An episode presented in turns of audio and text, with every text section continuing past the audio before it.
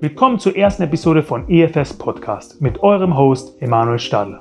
In der heutigen Episode, in der ersten Episode, sprechen wir natürlich über EFS Consulting und das mit keinem geringeren als Christian Schaub, unserem CEO.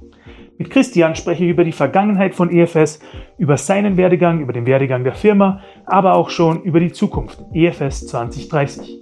Natürlich haben wir auch einen kurzen Exkurs in die DNA von EFS. Was bedeutet es wirklich, ein Berater bei uns zu sein?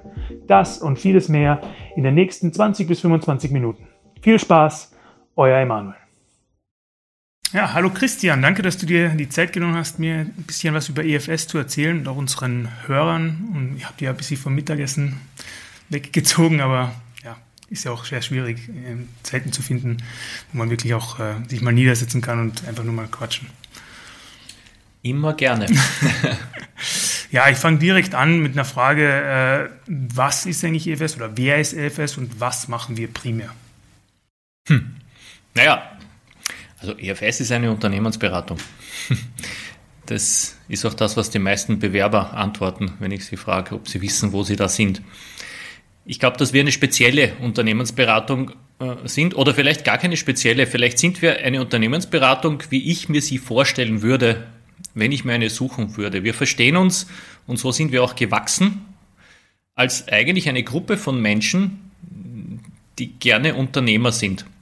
Und wir sind auch so organisiert, die Leute, die bei uns sozusagen hier die verschiedenen Engagements führen, sind Unternehmer und haben auch unternehmerisches Risiko und agieren auch als Unternehmer, weil die Firma gehört uns allen gemeinsam. Und ich glaube, dieser, ähm, dieser Mindset, ähm, unternehmerisch wirken zu wollen, ähm, ist, ist der, der im Prinzip unseren Beratungsansatz über viele, viele Jahre bestimmt hat.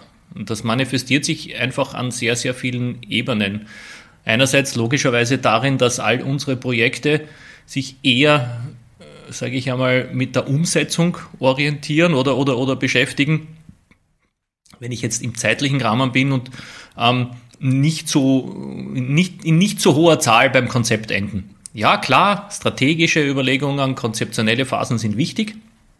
Wir versuchen aber eigentlich bei allen Themen, mit denen wir uns beschäftigen, und das ist tatsächlich äh, fast unabhängig davon, in welchem Inhalt, die, das Thema Umsetzung eigentlich von Anfang an mitzutreiben, mitzudenken. Wir arbeiten in der Regel in Pilotprojekten mit, mit, mit Pilotanwendungen, wo wir auch sofort im, im quasi im richtigen Leben erproben.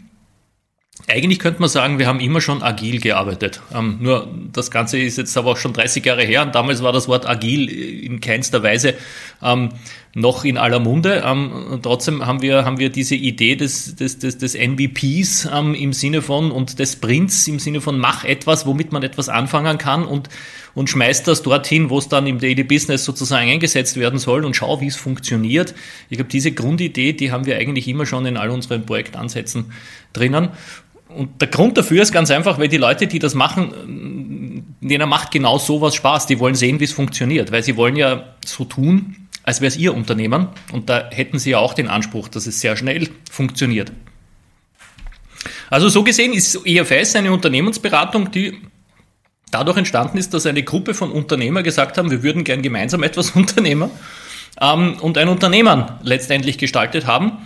Und ähm, wenn man das Ganze jetzt kombiniert mit der Tatsache, dass wir so gut wie keine, ich sage mal, fertigen Berater heuern, sondern, sondern über 90 Prozent unserer Mitarbeiter direkt von der Uni holen und einfach im eigenen Kontext entwickeln, ähm, versuchen wir natürlich auch, diese DNA, diesen Gedankenansatz in alle unsere Mitarbeiter reinzubringen und, und, und, und letztendlich Verhalten zu fördern, die genau dieses unternehmerische Denken implizieren. Ein anderer Aspekt ist natürlich auch immer die Frage, in welcher Rolle kommt ein Berater rein. Ähm, und auch da versuchen wir, versuchen wir in, in den Projekten, bevor wir sie starten, mit dem Kunden rauszuarbeiten, was dient am meisten. Und die Rollen, die können ja sehr divers sein. Ne? Es kann im Prinzip auf der einen Seite tatsächlich nur ein, ein, ein, ein strategischer, konzeptioneller Ideenspender sein. Ähm, und auf der anderen Seite kann es eigentlich ein, ein, ein fertig umgesetztes Werk sein, ähm, das sich in manchen Dingen dann auch so eine Art von Management auf Zeitaspekte beinhalten kann. Und ich sage mal, wir sind sehr flexibel in den Rollen und wenn ich mir anschauen müsste, wie unsere Projekte so äh, im, im Schnitt ausschauen, ist unsere Rolle meistens auch eher aktiv im Sinne von, wir übernehmen operative Managementaufgaben auch im Projektkontext ähm, und haben dann in den, in den späteren Projektphasen meistens das Thema, dass wir dann eine Art von Übergabe in, in Inhouse-Ressourcen managen müssen. Aber wir sind uns eigentlich nicht weder zu gut und ganz im Gegenteil, es macht uns Spaß, hier diese operativen Verantwortungen auch machen zu können. Ähm, ganz, ganz einfach deswegen, weil, weil es wiederum das ist, was, was den Leuten halt Spaß macht, gestalten zu können und Entscheidungsgewalt zu haben oder Entscheidungsverantwortung zu haben, die oft über, sage ich mal, das reine Coachen und das reine im Hintergrund sozusagen ähm, Folienmalen äh, weit hinausgeht, weil man letztendlich auch nur so mit der Schnelligkeit, mit der man das dann auch meistens machen muss, Dinge bewegen kann. Ja, und das ist ja im Consulting auch nicht unbedingt selbstverständlich, wo normalerweise die Projektvolatilität sehr hoch ist. Und noch vielleicht nochmal einen Schritt zurück. Ähm, du hast jetzt gesagt, ja, wir sind sehr viel in Pilotprojekte, aber auch ähm, sehr viel in der Implementierung und auch sehr viel im Operativen dabei. In welchen Branchen und auch vielleicht international gesehen, wo sind wir da eigentlich unterwegs? Hm. Ich habe bewusst nicht mit den Branchen begonnen, ähm, weil wir in, in, in einem relativ umfangreichen ähm, Prozess, den wir vor ein paar Jahren gestartet haben, wo wir auch gemeinsam mit einer Werbeagentur unsere neuen Slogans und unseren Außenauftritt gemacht haben, uns viel damit beschäftigt haben, was können wir eigentlich? Und ja, klar, wenn es um Branchen geht, das kann man sehr kurz sagen, EFS ist wahrscheinlich der Automotive-Berater. Wir sind jetzt seit 30 Jahren im Automotive-Kontext tätig. Alles, was Räder hat ähm, und irgendwie OEM ist, äh, auch, auch im Zulieferbereich. Ähm, und dort wiederum sehr, sehr stark aufs Produkt fokussiert, also entlang der Produktentstehung, aber natürlich auch entlang aller Prozesse, die bei dieser Produktentstehung notwendig sind, die dazu beitragen. Und dann im nächsten Schritt natürlich auch in allen Digitalisierungs- und IT-Lösungen, die hinter diesen Prozessen liegen. Ähm, aber am Ende des Tages, durch den Automotive-Kontext und durch den Produktkontext fließt all das, was wir tun, am Ende des Tages trägt es dazu bei, dass ein besseres Produkt oder ein besseres Auto in dem Fall rauskommt. Also so gesehen ja, Automotive oder ich sage mal neu, neudeutsch definiert Mobility, weil ja mittlerweile sozusagen auch im Automotive-Kontext äh, viel Dienstleistung, äh, viel Mobilitätsservices etc. etc. drinnen sind, ähm, in die wir natürlich mitgewachsen sind. Auf der anderen Seite, wie auch schon vorher gesagt, auf der einen Seite ist es natürlich die Fachkompetenz, die wir jetzt in, in diesem Arbeiten im Produktentstehungsprozess uns angeeignet haben. Und das ist eben nicht nur die technische, konzeptionelle Kompetenz, das ist natürlich viel Vertriebskompetenz beim Thema wie definiere ich ein Produkt, was will der Kunde eigentlich. Ähm, das geht hin bis hin zu, sage ich mal, insbesondere im qualitativen Bereich entsprechende Marktforschung, ähm, Prognosen etc. etc. Es ist aber ein bisschen weiter downstream auch, auch ganz viel Hard Facts Themen, also ein, vom, vom wie, wie, wie viel darf das Produkt kosten, im Sinne von äh, was für Materialkosten habe ich da, was für Aufschläge kann ich mir leisten, ähm, äh, bis hin zu wie kaufe ich das Produkt ein, wie bringe ich das Produkt oder die Teile des Produkts in dein Werk, in mein Werk die, das ganze Thema Value Chain. Wie, wie, wie optimiere ich das Produktkonzept so, dass ich es gut montieren, gut produzieren kann? Welche Fertigungstechnologien wähle ich aus? In im engen Wechselspiel mit der Menge, mit den Materialkosten, die ich habe. All das sind Fachkompetenzen, die wir uns angeeignet haben und die wir auch so vertieft haben, dass wir uns in den, in den genannten Bereichen durchaus zutrauen, auch tatsächlich voll operativ die Rolle des Fachbereichs zu übernehmen. Also wenn es darum geht, ein Produkt zu kalkulieren oder einen Lieferanten festzulegen, auszuwählen, ähm, so einen Prozess aufzusetzen, ein, ein Lastenheft zu schreiben, all das könnten wir. Wir machen es nicht immer, aber wir könnten es. Aus unserem Selbstverständnis, wir haben hier die Fachkompetenz. Aber über das hinaus gibt es natürlich noch ganz andere Kompetenzen, die in so einem prozesslastigen Thema drinnen sind. Das ist, wie gestalte ich so einen Prozess? Wie bringe ich die Menschen in den Prozess? Wie vernetze ich diese vielen, vielen Personen? Mit welchen organisatorischen Modellen? Wie motiviere ich die?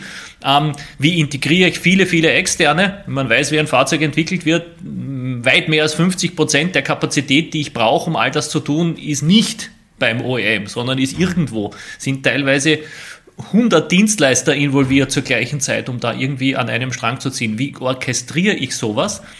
Und da ist natürlich auch das ganze Thema IT ein unendlicher Enabler, ja. Nicht nur dann in, in der Production-Phase, sondern auch in der Entwicklungsphase, weil letztendlich muss ich ja diese Dinge, alle Dokumente, äh, alle, alle, alle Erprobungsthemen, alle Planungsthemen in irgendeiner Art und Weise fassen und in die operativen Systeme des Unternehmens reinbringen und dann auch so aufstellen, dass ich später einfach bestellen kann. Und dann ist ein Preis hinterlegt und dann ist ein Mengenvorgast hinterlegt und dann wird eine Stückliste erzeugt und dann wird eine Stückliste an ein Werk geschickt und dann bestellt das Werk Werk die Teile und, und, und, und, und am Schluss kommt ein Auto raus, ja, und dann entsteht ein Zulieferer. Also all diese Dinge sind eigentlich mittlerweile zu 100 Prozent durch IT durchdrungen. Mal besser, mal schlechter. Und das hat uns über die Zeit ganz einfach auch zu einem IT-Spezialisten in dem Kontext gebracht. Mit einem großen Unterschied. Wir programmieren nichts, wir verkaufen auch keine Software, aber wir verstehen die Fachprozesse und wissen, wie ein guter IT, eine gute IT-Lösung dazu ausschaut. Und deswegen sind wir die idealen Enabler in so einem Kontext.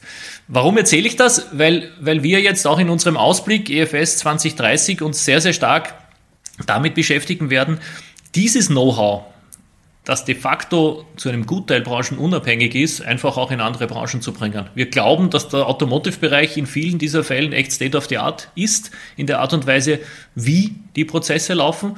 Ähm, und, und wir stellen uns der Herausforderung, mit dem Wissen jetzt in andere Branchen zu gehen, sei es jetzt Dienstleistung, sei es jetzt äh, auch was Näheres wie Maschinenbau oder Chemie und uns dort zu versuchen, mit der Zielsetzung dann in zehn Jahren nicht mehr zu antworten, wir machen Mobility, sondern wir machen Mobility und viel mehr.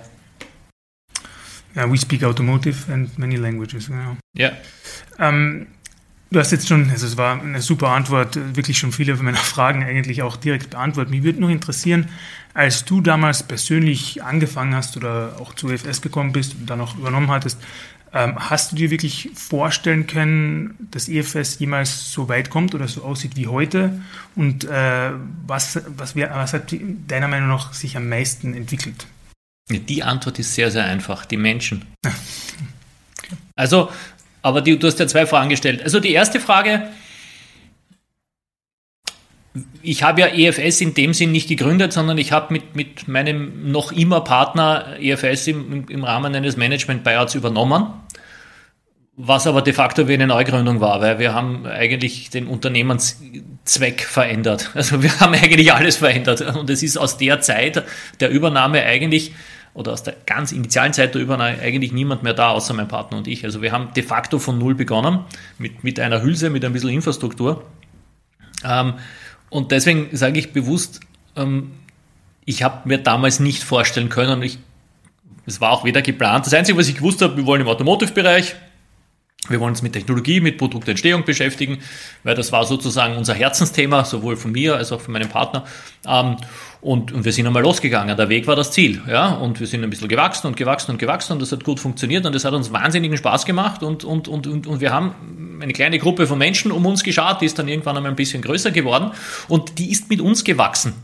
Und, und eigentlich der, der Trigger zum, eigentlich ist Wachstum, früher haben wir immer gesagt, wir sind eine Boutique, ja, mittlerweile sind wir wahrscheinlich keine Boutique mehr. Ich meine, wir sind noch nicht der H&M oder Zara, aber, aber wir sind auch keine Innenstadtboutique mehr. Ähm, irgendwann haben wir dann festgestellt, hey, die Leute, die da mit uns gewachsen sind, die sind alle super cool. Ähm, die haben neue Aspekte mit reingebracht, die wir in uns beiden sozusagen so noch nicht hatten und hm, wenn wir, wenn wir eine gemeinsame Perspektive haben wollen, dann, dann, dann müssen wir schauen, dass das ganze Geschäft wächst, damit jeder sich selbst in seiner Perspektive verwirklichen kann. Und da ist eigentlich auch dieser Gedanke entstanden, wir sind keine hierarchische Struktur, sondern wir sind tatsächlich eine Struktur mit Zellen. Jeder hat eine Verantwortung für eine Zelle, die nennen wir halt Engagement. Ähm, und jeder entwickelt dort sein Thema, seine, seine, seine Inhalte, sein Geschäft. Ähm, und, und, und gemeinsam beschäftigen wir uns damit, diese Zellen zu vernetzen, ihnen eine gemeinsame DNA, einen gemeinsamen Sinn und ein, und ein gemeinsames Außenbild zu geben. Ähm, und wir schauen natürlich auch, dass die Zellen thematisch irgendwie, dass da eine Story dahinter ist, ja. Die Story war, war und ist ja, sag ich mal, immer, immer dieser ganze Produktentstehungsprozess gewesen. Ähm, äh, nur mittlerweile ist das sozusagen halt viel, viel länger geworden. Und ähm, ab dem Zeitpunkt, wo es klar war, eigentlich will ich mit den Menschen weiter arbeiten, war es klar, wir müssen wachsen und, und, und ab da war es mir eigentlich dann ziemlich klar. Und, und da haben wir gesagt, wir machen, äh, wir stellen sozusagen uns so auf, dass das geht. Ähm, warum ist auch relativ einfach, weil wir eigentlich jedem, der bei uns groß wird und wächst, und ich habe gesagt, 90 Prozent kommt direkt von der Uni, zumindest theoretisch diese Möglichkeit geben will. Ich sage deswegen theoretisch, weil natürlich viele, die jetzt die ersten fünf, drei, fünf Jahre arbeiten, sich nicht vorstellen können, ihr Leben lang in so einem Kontext zu bleiben. Das ist, dieses Lifetime Employment Konzept gibt es so nicht mehr wirklich. Aber die Erfahrung zeigt, ein paar tun es dann doch, ja. Ähm, und das sind dann die, die letztendlich dazu beitragen, dass quasi wieder neue Zellen entstehen. Und ich glaube, diese, diese Möglichkeit, innerhalb einer eines Unternehmens unternehmerisch tätig zu bleiben ja, oder zu werden und sich thematisch auch zu verwirklichen, eine, eine, eine Zelle dazu zu flanschen, die so noch nicht da war, ja, die einen neuen Aspekt abdeckt, der irgendwo dazu passt, wo es irgendwo eine, eine Cross, whatever, Selling, wie auch immer gibt, ja, ähm, das ist genau der Raum, den wir schaffen wollen, weil wir eins gelernt haben, wenn die Leute das machen, was sie cool finden, dann machen sie es urgut. Und wenn, wenn das so ist, dann finden sie die Kunden auch cool und dann funktioniert das Ganze. Und letztendlich all das, was da entstanden ist, ist genau so entstanden und so will ich es auch weitermachen. Als ähm, zum Abschluss, du hast schon erwähnt, EFS 2030, trotzdem vielleicht nochmal etwas in die Zukunft geblickt. Wie schauen auch die nächsten fünf Jahre oder noch kürzer für uns aus? Hm. Na, wenn ich in die Zukunft schauen könnte, dann würde ich wahrscheinlich neben EFS auch noch andere Dinge machen. naja, nein, es ist also ich glaube, die nächsten, die nächsten fünf Jahre werden, werden sich schon von den letzten fünf Jahren unterscheiden. Und da meine ich jetzt nicht, weil dann hoffentlich keine Pandemie mehr sein wird, sondern, sondern da meine ich, äh, weil wir uns sehr stark damit beschäftigen werden, tatsächlich diesen, diesen Move von wir, wir wachsen in unseren bestehenden Zellen, in unserem bestehenden Geschäft, ähm, hinzu, wir bauen tatsächlich Neues auf ähm, gehen werden. Und wir haben, wir haben ja jetzt in diesem Strategieprozess 2030 eigentlich zwei große Themen gehabt. Das eine Thema ist, wie schaffe ich es, dieses, diese Logik in Zellen zu denken, zu skalieren. Ich meine, es ist relativ einfach, eine, eine neue Zellen dazuzuhängen, mhm. aber es ist relativ schwierig, sozusagen das homogen zu halten. Mhm. Im Sinne von, wie steuere ich das Ganze? Wie schaut eine Gremienstruktur aus? Ähm, wie halte ich meine DNA? Wie mache ich das ganze Thema Ressourcenschadenplanung und so weiter? Also da gibt es viele, viele Themen, die gehen bei 10, 15 Zellen ganz gut. Wie die dann bei 50 Zellen gehen, weiß ich nicht. Ja? Also das heißt, das ist sozusagen ein Thema, mit dem wir uns im, im Kontext 2030 beschäftigen. Warum? Weil wir uns ganz am Anfang dazu committed haben, in dieser Logik zu bleiben. Die Geschichte, die ich erzählt habe, die soll nicht aufhören, sondern die, die will ich zumindest ich will alles tun, die so lange wie möglich am Leben zu halten. Und ich glaube, bis 2030 auf jeden Fall. Ähm, das ist mal die eine Geschichte. Und die andere Geschichte ist, wie, wie, wie bauen wir sozusagen unseren, unser, unser, oder wie, wie gestalten wir den Move in, in, in diese neuen Geschäftsfelder, ja? Und da haben wir einen BD-Prozess jetzt aufgesetzt ähm, und wir werden dort natürlich auch entsprechend Ressourcen hin allokieren müssen, wir werden natürlich investieren müssen ähm, und wir werden auch Trade-offs managen müssen im Sinne von, nehmen wir dort den Rahmenvertrag mit, mit sicher zehn Leuten über drei Jahre ähm, oder investieren wir von den zehn Leuten drei, die irgendwas ganz besonders gut können oder Lust haben, eine Zelle zu machen und akzeptieren, dass die jetzt zwei, drei Jahre brauchen, bis sowas zu laufen beginnt. Mhm.